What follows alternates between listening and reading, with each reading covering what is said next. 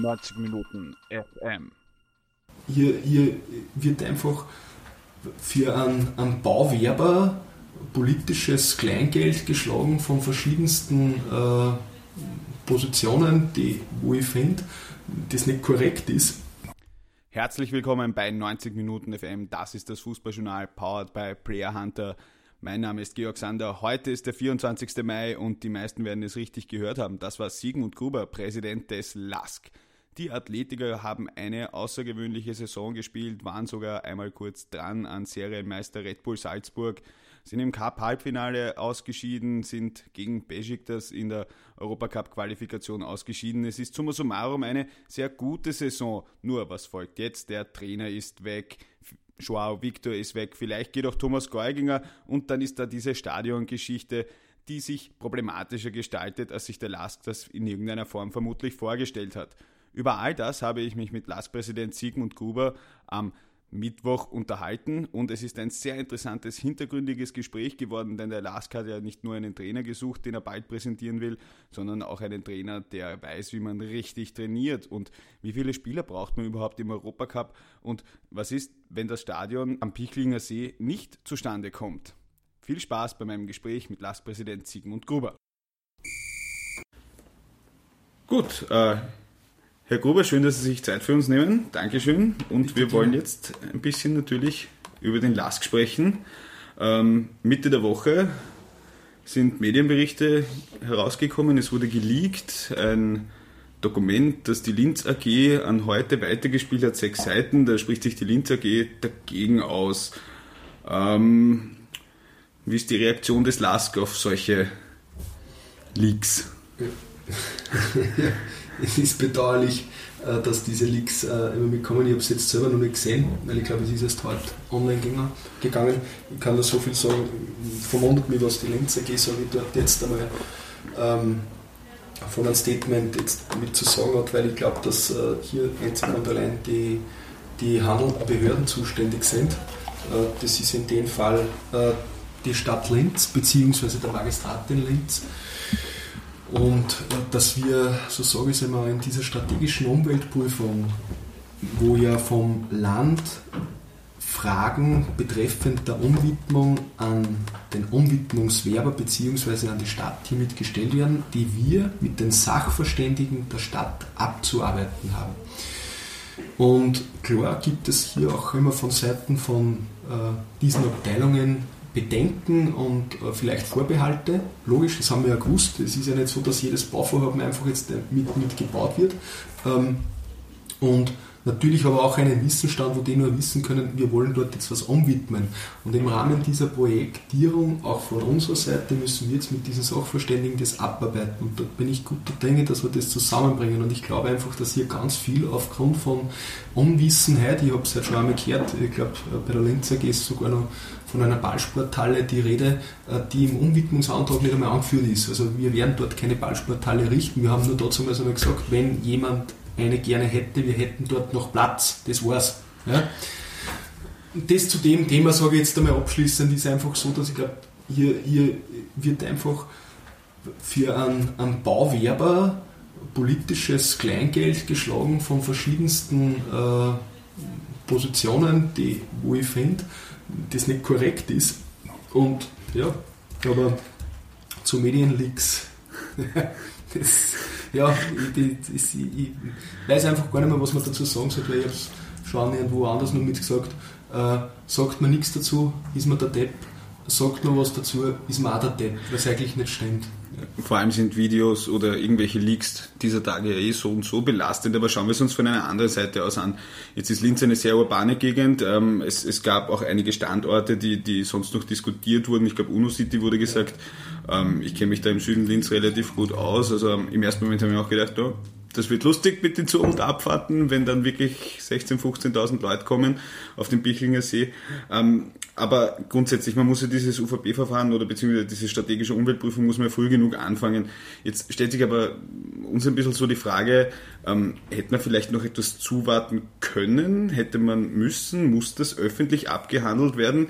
Weil jetzt hat man eben diese gesamten vielen Störfeuer rundherum und irgendwann, irgendwer steht immer als der Depp da und ja, das ist schwierig. Ist ja, das, wir, wir, hätten es gar nicht, sage ich. Wir hätten, wir waren ganz normal in einer Umwidmung mit reingegangen mit einer strategischen Umweltprüfung äh, und erst dann hätten wir äh, auch Stellung dazu bezogen, dass das öffentlich gemacht worden ist, ist ja durch ein Leak geschehen. Wir haben nur darauf reagiert ja. und ich mache viel, aber ich lüge nicht, auch nicht in den Medien. Äh, entweder gibt keinen Kommentar ähm, oder ich sage was drauf. Und äh, wir haben dazu bewusst, jetzt kann man auch wieder sagen, na, pff, eigentlich gescheit war das nicht, dass sie überhaupt was drauf gesagt haben, die die ganze Zeit sagen sollen, kein Kommentar. Äh, wie stelle ich mir das dann vor, bei jeder Spieltagspressekonferenz, die wir gehabt hätten, wer der Trainer, und dazu ist es für uns auch um den Europacup-Platz ja. gegangen, der Trainer oder die Mannschaft für die Kamera gezerrt worden und gesagt, stimmt das jetzt, ob im Bichling jetzt das Stadion mit hinkommt oder nicht. Ja? Schauen wir, schauen wir ganz kurz hin, gibt es noch einen Plan B in der Schublade? Ich meine, der Lask hat sich ja etabliert als ein Verein, der möglichst weit in die Zukunft blickt. Gibt es da auch punkto Stadion einen Plan B, außer die Google, die kein Plan B ist, aber die es gibt? kein Plan B. Wenn, wenn wir in Lenz jetzt nicht gewollt werden, dann müssten wir uns außerhalb von Lenz mit umschauen. Darüber jetzt zu diskutieren, äh, ist müßig. Okay, vor allem ja, der Zentralraum ist ja grundsätzlich auch äh, groß genug. Worüber wahrscheinlich nicht diskutiert werden muss, ähm, wird der Trainer sein. Ähm, da hat man jetzt auch wieder gelesen, es, es, es könnte Valérien Ismael werden. Ähm, es dürfte Ihnen schon relativ klar sein. Äh, was mich interessiert ist, der Lask hat eigentlich ja jetzt gut performt, ähm, spielt im Europacup, wenn Chelsea äh, das Europa League Finale gewinnt, ist man fix in der Europa League Gruppenphase. Wie viele Trainer sind Ihnen eigentlich oder dem Lask eigentlich angeboten worden? Viele. Und ich glaube, wir haben zweistellig in die Gespräche geführt und dann natürlich noch mehrere Runden äh, noch dazu wenn man ja nicht dann, man sitzt ja dann mit einem kleinen Kandidatenkreis zwei, drei oder viermal sogar zusammen. Und äh, ja, also es, es, war schon eine Vielzahl an, an Gesprächen, die dort äh, mitgeführt wurden und auch Trainer, so wie die jetzt äh, an uns herangetreten sind, aktiv beziehungsweise durch ihre Berater auch an uns herangetragen wurden. Sie Sie bei den Kollegen von Sky sehr, sehr genau auch definiert, wie Sie sich das vorstellen, dieser Vergleich mit dem italienischen Restaurant. Äh, was ich in, in fast zehn Jahren journalistischer Laufbahn noch selten gehört habe, ist, äh, dass sie auch Wert auf die Trainingssteuerung legen. Wenn man sich jetzt den Last Kader anschaut, der ist relativ klein, es spielen immer dieselben, es gibt wenig Muskelverletzungen, was wiederum für eine gute Trainingssteuerung ähm, spricht. Äh, das heißt, und bei Oliver Glasner weiß man, dass er darauf sehr viel Wert gelegt hat. Ähm, hat man dann von ihrer Seite eben von diesen, von diesen zwei Haupt Kriterien, er muss dazu passen zu Fußball und er muss die Trainingssteuerung haben. Wie viel Prozent war die Trainingssteuerung? Weil ein großer Kader, viele Verletzte, das ist teuer. Nein, nicht jetzt im Bereich, dass man jetzt dem Trainer sagt, welche Übungen macht jetzt konkret am Platz, dass man das jetzt einmal mitversteht. Ja. Aber es gibt trotzdem äh, wirklich ganz, ganz, wenn man das linke Spektrum mit hernehmen oder das, das, das ganz das andere Spektrum, äh, wenn man das als rechts bezeichnet, dann ist ähm, die, diese Philosophie, man, man läuft viel ohne Ball, äh, Dauerläufe, Grundlagenausdauer mit Ergometer, was ich selbst auch immer für, für notwendig geachtet gehabt habe. Äh, bis wir halt dann in der Trainingssteuerung auch beim Oliver drauf gekommen sind, dass grundsätzlich alles eigentlich mit dem Ball jetzt mitgemacht wird, in, in welcher Form auch immer. Ähm, das sind verschiedenste Orten, aber in, in, in, in wie man jetzt so ein Hit-Training, so wie klassisch jetzt damit bezeichnet. Und das hat er dort sehr stark perfektioniert und jetzt, klar, muss das jetzt nicht eins zu eins sein. Aber mhm. es gibt schon die Schule, Schule sage ich jetzt einmal, wie, wie nennt man es ohne despektierlich zu erscheinen, wie Heine Bergmüller, der auch sicherlich seine Vorteile hat, wo man Grundlagenausdauer auf dem Ergometer mitschiebt und dann geht man erst auf den Fußballplatz. Äh, und das ist nicht mehr unsere Philosophie und das wollten wir mit klarstellen, weil es gibt nur Trainer, die ich glaube, ich will jetzt nahe treten, aber ich glaube, beim Hugh Stevens, der hat eigene Kabinen mit, äh, mit, mit Fahrrädern mit einrichten lassen. Ähm, und wenn das so ist und wenn das erfolgreich ist, dann gut, aber wir glauben nicht dran. Ja? Aber jetzt ist es ja so, dass, dass dieser Fußball ist, ist natürlich auch, auch vielleicht durch die Personalie Oliver Glasner nicht unbeeinflusst von dem, was Red Bull tut. Das machen jetzt auch nicht so viele Vereine. Also man sieht es ja auch in den Trainer-Herumschiebungen zwischen Salzburg, Leipzig, Hoffenheim, die auch in anderer Form so ähnlich spielen. Ähm, das heißt, sie haben dann zuerst gesagt, wir brauchen einen Trainer, der diese Philosophie mhm. versteht, kann und auch noch diesen Trainingsansatz hat. Das heißt, sie hätten jetzt beispielsweise keinen Felix Magath Medizinballtrainer genommen. Perfekt, Steigerungsläufe Hügel. Ja. ja. genau das. Ja. Äh, sie, sie haben es auf den Punkt gebracht. Genau das, und das muss man halt wissen. Ja. Und weil wir, wir glauben nicht, dass, also, dass die Mannschaft das dann nachher hinten mhm. noch jetzt glauben würde, weil die sind erfolgreich mit diesem Stil und waren jetzt Anfang. Wir haben jetzt dann Trainer und selbst wenn der dieselbe Philosophie so nicht, aber jetzt dann mit dem Medizinball äh, Sondereinheiten mitschiebt, wissen wir, es ist A nicht notwendig und B äh, voraussichtlich nicht sinnvoll. Und äh, das war genau der Grund, warum wir dort auch genau hingeschaut haben. Und wie gesagt, man sieht ja auch wenig Muskelverletzungen, kleiner Kader, billiger Kader, man kann sich viele Prämien leisten, offensichtlich. Ja, die Prämien sind in diesem Jahr nicht, nicht unbeträchtlich, die zu zahlen, aber, aber wenn, man, wenn man so dort steht, wo wir jetzt hinkommen sind, dann zahlen wir die auch natürlich gerne. Ich glaube, es war auch relativ früh relativ klar, dass der Oliver Glasner über die Saison hinaus nicht wirklich zu halten sein wird können, zumindest so, wenn man von außen geschaut hat. Ähm, und man sieht, wie sehr dieser Fußball, den er und einige andere Trainer spielen lassen, derzeit en vogue ist. Ähm, jetzt in der Trainerentscheidung, in der Suche, Kandidatenkreis haben wir gerade besprochen, ist eingegrenzt worden. Wie, wie, wie hoch ist auch der Faktor, dass dem Trainer eigentlich Stand heute eine Quali-Runde überstehen, fixer europäischer Herbst, vielleicht ab 29. Mai eh gleich schon fixer europäischer Herbst. Wie, wie groß sind da die Argumente auch gewesen, dass man da halt eben auch der Vizemeister, der in diesem Jahr Top 11 Nationen ist, ja. dass man da vielleicht auch ein anderes Kaliber kriegt, als wenn was sich in Europa wert, äh, in der Fünfjahreswertung jetzt äh, nur Europa League Quali gespielt hätte. Hm, ja, das, ja, das kann sein, aber das war nicht unser Animo, so wie wir es bei den Spielern jetzt damit mit haben. Wir, wir, wir kaufen hier keine Stars irgendwie zusammen, sondern entwickeln die ja. Äh, so haben wir jetzt beim Trainer jetzt nicht auf einen Namen mitgeschaut, sondern ganz genau auf dieses Anforderungsprofil und ähm, ob der jetzt einen großen Namen hat oder nicht, das war für uns äh, nicht wirklich die Voraussetzung. Das erhöht die Spannung für den Zeitpunkt, wenn er denn präsentiert wird. Ähm, kommen wir zum Stars entwickeln. Ähm, nehmen wir jetzt zum Beispiel mal dieses Angebot ähm, für, für den Herrn Geuginger her. Sie haben mir das irgend, ja dass es möglicherweise gar nicht gibt, sondern nur in der Daily Mail steht. Aber sagen wir einfach mal, ähm, daran aufgehängt, zu Sturm würden sie ihn nicht verkaufen, haben sie uns ja mal in einem Interview knackig gesagt. Da haben sie, glaube ich, gesagt, glauben Sie, verkauft den Geuginger an Sturm. Finde ich sehr passend, weil irgendwann so, muss man... So viel Geld haben sie gerade so gedruckt. Muss man schauen, ob wir den Sager dann rausschneiden müssen. aber, aber ich glaube, das sind nun einfach mal Summen, die derzeit herumfliegen in der, in der Preisklasse. Und das Interessante ist ja, normalerweise ähm, filetieren die anderen heimischen Großclubs einen Aufsteiger nach der ersten Saison. Da wird der Trainer weggeholt nach einer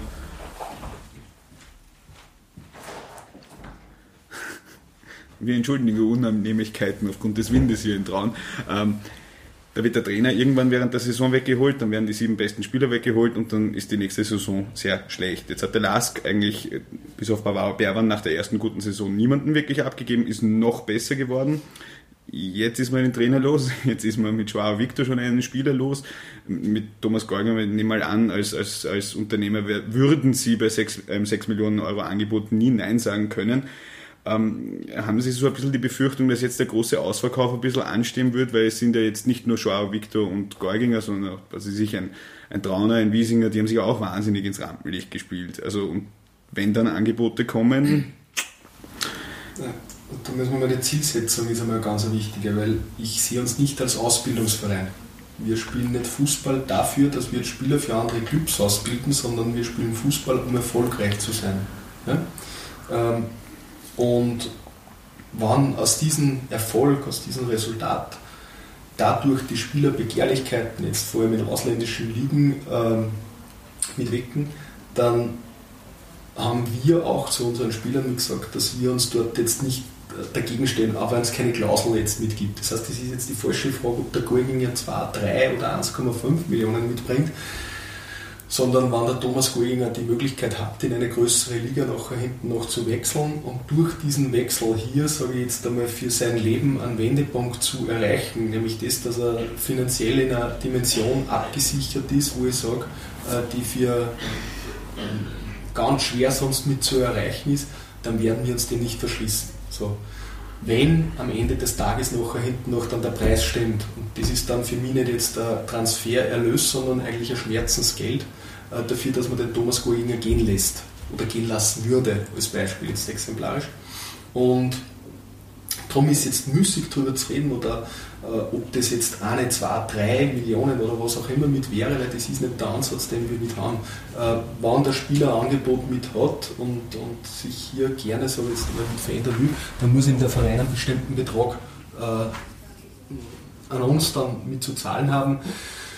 Und das ist das, was wir dann in den Verhandlungen mit klären. Und wenn der Betrag jetzt dann nicht passt, dann müssten wir den Spieler dann auch mit erklären, dass wir sagen, um das Geld können wir dich nicht gehen lassen. Ja, also, aber da muss man erst einmal in eine Verhandlung eintreten und so wie es beim Thomas Golgini ist, da ist noch nichts gewesen. Also ist weder in die eine noch in die andere Richtung. Klar, aber man wird wahrscheinlich trotzdem darauf schauen, dass man jetzt nicht alle Spieler irgendwie verliert, weil jetzt ein neues Kapitel für den Lask aufgeht. Das habe ich ja eingehend ja. gesagt, wenn man, wenn man das jetzt mithört. Ich habe vor, dass man gar keinen Spieler mit verliert. Ich hätte nicht den Joa Victor jetzt ja. nach Deutschland verkauft, aber wir haben gesagt, diese Chance kann ich ihm nicht verbauen. Das ist aber ein anderer Ansatz, ist, dass ich sage, hurra, ich kriege ein Angebot für den Joa Victor, jetzt schaue ich, dass ich ihn dort noch rausverkaufe. Ähm, jetzt ist es ja so, dass der Lask äh, diese Saison ähm, auch durch das unglückliche Ausscheiden gegen Besiktas und ohne Europacup einen relativ knapp bemessenen Kader hat. Ich glaube, eingesetzt wurden überhaupt nur 21, 22 Spieler in der Bundesliga, soweit ich mir das angeschaut habe. Die Startelf war 8, 9, 10, 12 Mal dieselbe. Ähm, bei anderen Vereinen kommen viel mehr Spieler zum Einsatz. Ähm, wie schwierig ist das jetzt auch aus unternehmerischer Sicht ähm, zu planen? Möglicherweise weiß man es eher am 29. Mai, ob man eben diese sechs Zusatzspiele im, im, äh, im Herbst garantiert hat. Wie groß muss der Kader für so eine Dreifachbeleistung sein und wie groß kann er denn überhaupt sein? Also man kann ja jetzt auch nicht 35 Mann haben, weil die müssen irgendwann spielen. Ne? Wie groß das dann wirklich ist, werden wir sie mit dem neuen Trainer und Sportdirektor äh, danach noch mal genau mit abstimmen. Also jetzt auf eine genaue Zahl möchte ich mich jetzt nicht festlegen, aber wir wissen natürlich schon eines, dass wir äh, nicht mit dieser Kadergröße in den Europacup mitgehen werden. Äh, muss aber einmal schauen, was gibt es auf dem Markt. Wir beobachten den natürlich und dann wird die Größe abhängig sein von dem, was die sportliche Leitung äh, endgültig entscheidet. Aber die finanziellen Mittel sind definitiv gegeben, dass wir uns hier stärker und breiter aufstellen. Finanzielle Mittel ist ein, ein, ein gutes Stichwort. Ähm, ich glaube, soweit ich es nachrecherchiert habe, oder Sie mir, glaube ich, dann sogar gesagt haben, der Lask ist mit rund 10 Millionen Euro Budget in diese Saison gegangen. Ja, Mehr oder weniger. Wir sind mit denen reingegangen, ja. jetzt in der Planung. Äh, abgeschlossen haben wir jetzt, glaube ich, bei 13,5, bei 30,6 2019. Fürs nächste Jahr planen wir ein Budget von ca. 12 Millionen Euro, weil wie wir die Planung abgegeben haben, war noch nicht erkennbar, dass wir im Europacup äh, spielen oder dass das fix ist. Mhm. Und da muss man dann schauen, wo man am Ende des Tages landet, weil das ist, also ich kann es nicht sagen, ja. sage ich, ist jetzt die Gruppenphase dann ja fix, nein, also das muss man dann, wie viel Banktier spielt man dann, aber für uns nicht notwendig, sage ich jetzt einmal, dass man äh, das für die Planung mit abhängig macht. Sind da für die laufende Saisons die jetzt getätigten Transfers schon drinnen oder sind die dann im nächsten Geschäftsjahr? Weil das ist für meine nächste Frage wichtig. 13,5, das ist eigentlich berechnet ohne die Transfers. Okay, genau. Und jetzt, jetzt geht man eben mit 12 Millionen Euro her, ähm, dann sind die Transfers vielleicht noch ein lukrativer Transfer, vielleicht eine Europa League Gruppenphase, die allein schon ähm, letzte Saison waren es 2,92 Millionen Euro an Startgeld bringt. Ähm, das heißt, ähm, ja, man kann sich wahrscheinlich nicht ganz verdoppeln, aber man wird deutlich überhalb eines Budgets sein, das man eingereicht hat. Ähm, wenn Sie sich mal die schönen Zahlen dann angeschaut haben, was macht man dann mit dem Geld, wenn denn tatsächlich so viele Hunderttausende oder Millionen da sind? ja, das Geld, was jetzt zum Beispiel jetzt das Euroleague-Gruppenphase mitkommt, ist ja auch nicht jetzt eins zu eins das vom Verein, sondern natürlich haben die Spieler dort dann ein Anrecht auf Prämien, das man zahlen muss. Also dort geht immer schon ganz viel weg. Äh, die Reisekosten für Europa, äh, für Hotels und und und, die sind äh, wirklich nicht unerheblich, sondern die bewegen sich wirklich in, in, in einem sehr hohen Bereich.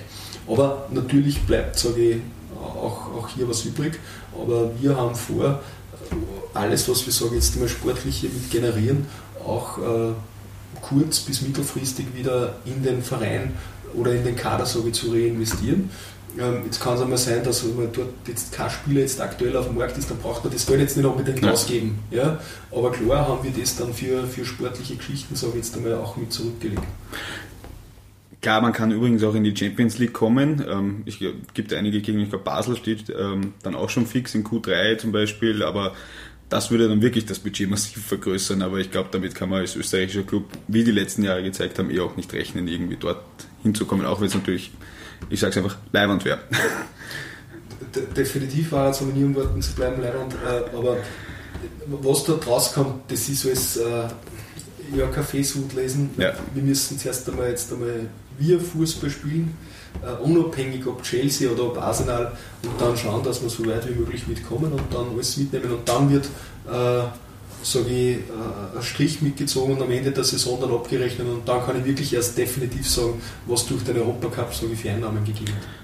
Aber das sind nach wie vor nicht die Schritte, die jetzt zu einem Aufschließen zu Sturm Graz notwendig sind. Also wenn man jetzt im Europacup ist und das wird nach wie vor mit dem Stadion. Weil das natürlich ja. Äh, bestimmte Ausreißer sind, ja. Einzelausreißer. Aber jetzt sage ich ja, das reguläre Budget ohne Europacup haben wir bei ca. 12 Millionen budgetiert. Ich glaube, dort ist Sturm nur bei 16 oder 17 Millionen. Ich weiß jetzt nicht auswendig, was sie jetzt dieses Jahr mit abgegeben haben, äh, weil dieses Jahr haben sie ja auch Europacup gespielt, aber nur eine Runde glaube ich. Ja. Zwei, zwei, äh, zwei Runden. Ja. Äh, muss man auch schauen, wie, wie, viel das dort jetzt vom Europacup Bern jetzt mit reinkommen ist, aber die stehen sicherlich äh, budgettechnisch noch immer, sage ich jetzt einmal, äh, ein gutes Stück für uns. Das heißt, wir sollten nach wie vor journalistisch vor dem Big Four schreiben und noch nicht dem Big Five, sondern erst, wenn das Stadion steht. Ich glaube, wenn wir das Stadion mit haben, dass wir hier dann äh, sicherlich äh, auch finanziell zu, den, zu den Größeren der Liga mitgehören. Wenn wir jetzt ein bisschen so zur Vergangenheit kommen, äh, Sie sind, wenn dieser Informationsstand äh, stimmt, 2013 als Vizepräsident dann dazugekommen.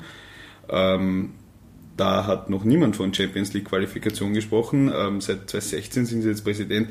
Ähm, man kann einiges planen. Äh, hat man irgendwie eine Vorstellung gehabt, 2013 oder sei es 2016, wo es hingehen könnte?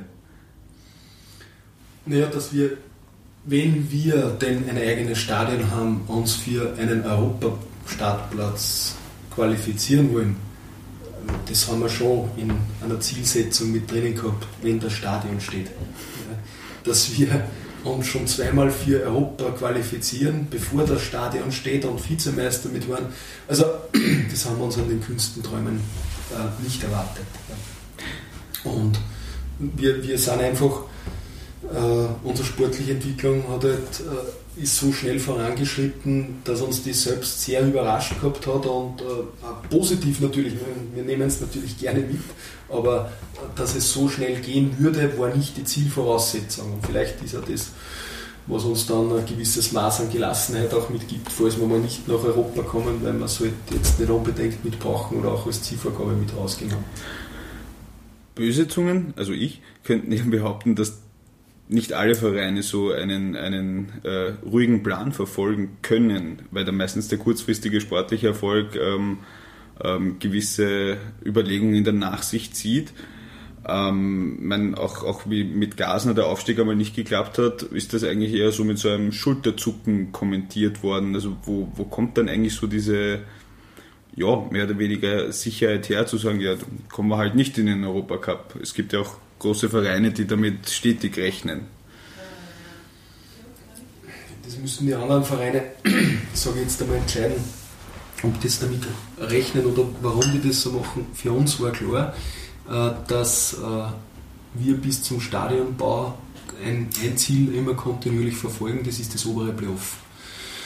Und äh, das geben wir als Ziel aus. Und natürlich, wenn wir dann in das obere Playoff gekommen sind, dann sagen wir, jetzt war es natürlich schön, wenn wir uns nur nach oben handeln und geben dann einen Europacup-Platz aus. Und wenn es mhm. diese Saison jetzt der Platz 4 geworden wäre und der für Europa jetzt einmal spielberechtigt ist, dann wäre eine super Saison mit gewesen. Mhm. Ja? Und selbst wenn es der fünfte mit gewesen wäre, definitiv. Es war schon eine super Saison, dass man trotz Europacup, trotz diesem zweiten verflixten Jahr, was immer herbeigesprochen wird, ins obere Playoff kommen sind. Ja, und alles andere haben wir natürlich gern mit dazu genommen und vielleicht ist das, äh, dieses Maß an Gelassenheit ist jetzt nicht, dass wir jetzt keine, uns keine Ziele jetzt mitsetzen, aber vielleicht stressfreier und äh, mit Scheitern halt äh, anders umgehen können, weil wir halt ein gewisses Maß an Erfahrung haben, dass der Lask aus der dritten Liga gestartet ist, dass man Relegationsspiel mitmachen muss, wo alles auf der, auf der Kippe zwischen zwei Ligen jetzt mitsteht, ob man von der dritten in die zweite Liga mit aufsteht und das sind essentielle Einschneidungen, ob man, ob man jetzt einmal in einer Saison der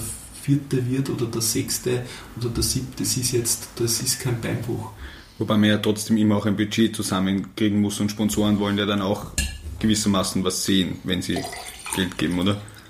Definitiv, aber dieses äh, Budget stellen wir ja so zusammen, dass wir äh, das wir in einem Worst-Case-Szenario machen, also niemals jetzt mit mehreren Runden im Cup mitrechnen, weder jetzt mit großartigen Transfererlösen, äh, noch auch mit etwaigen Europacup-Prämien. Also von daher sind wir im Budget immer auf der sicheren Seite.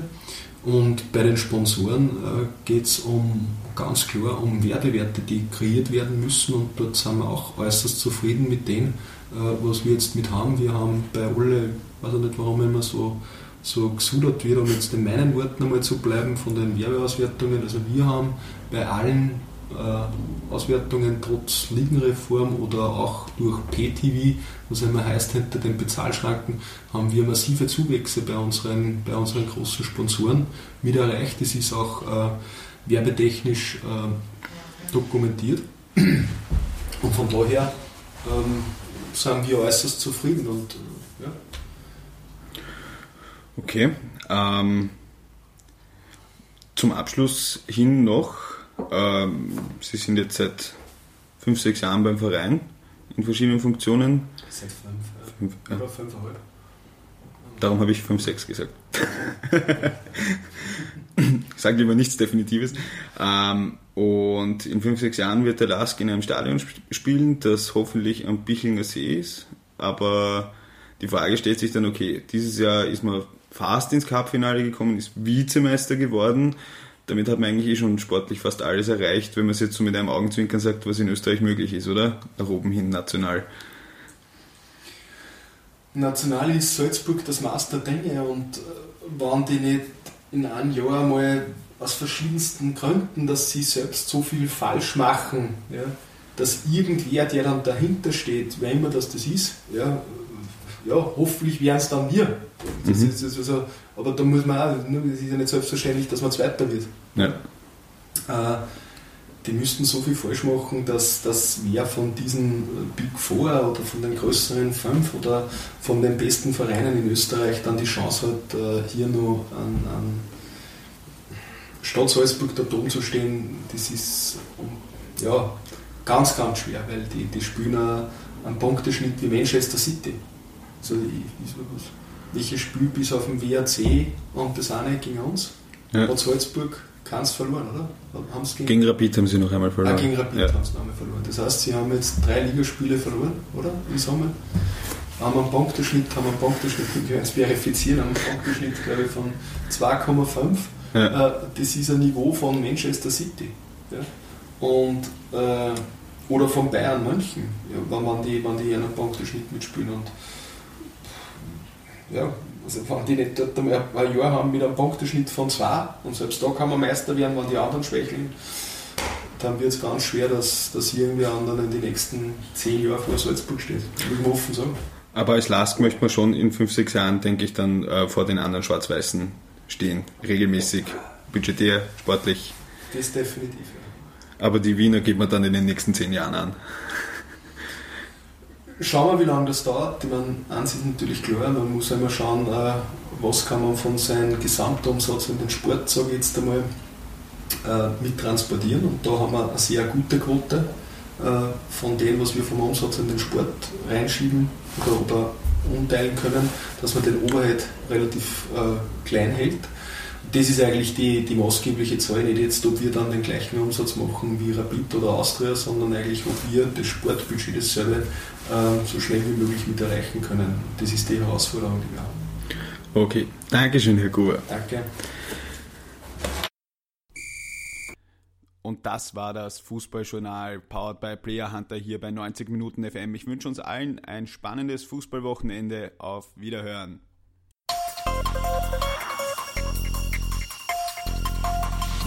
90 Minuten FM.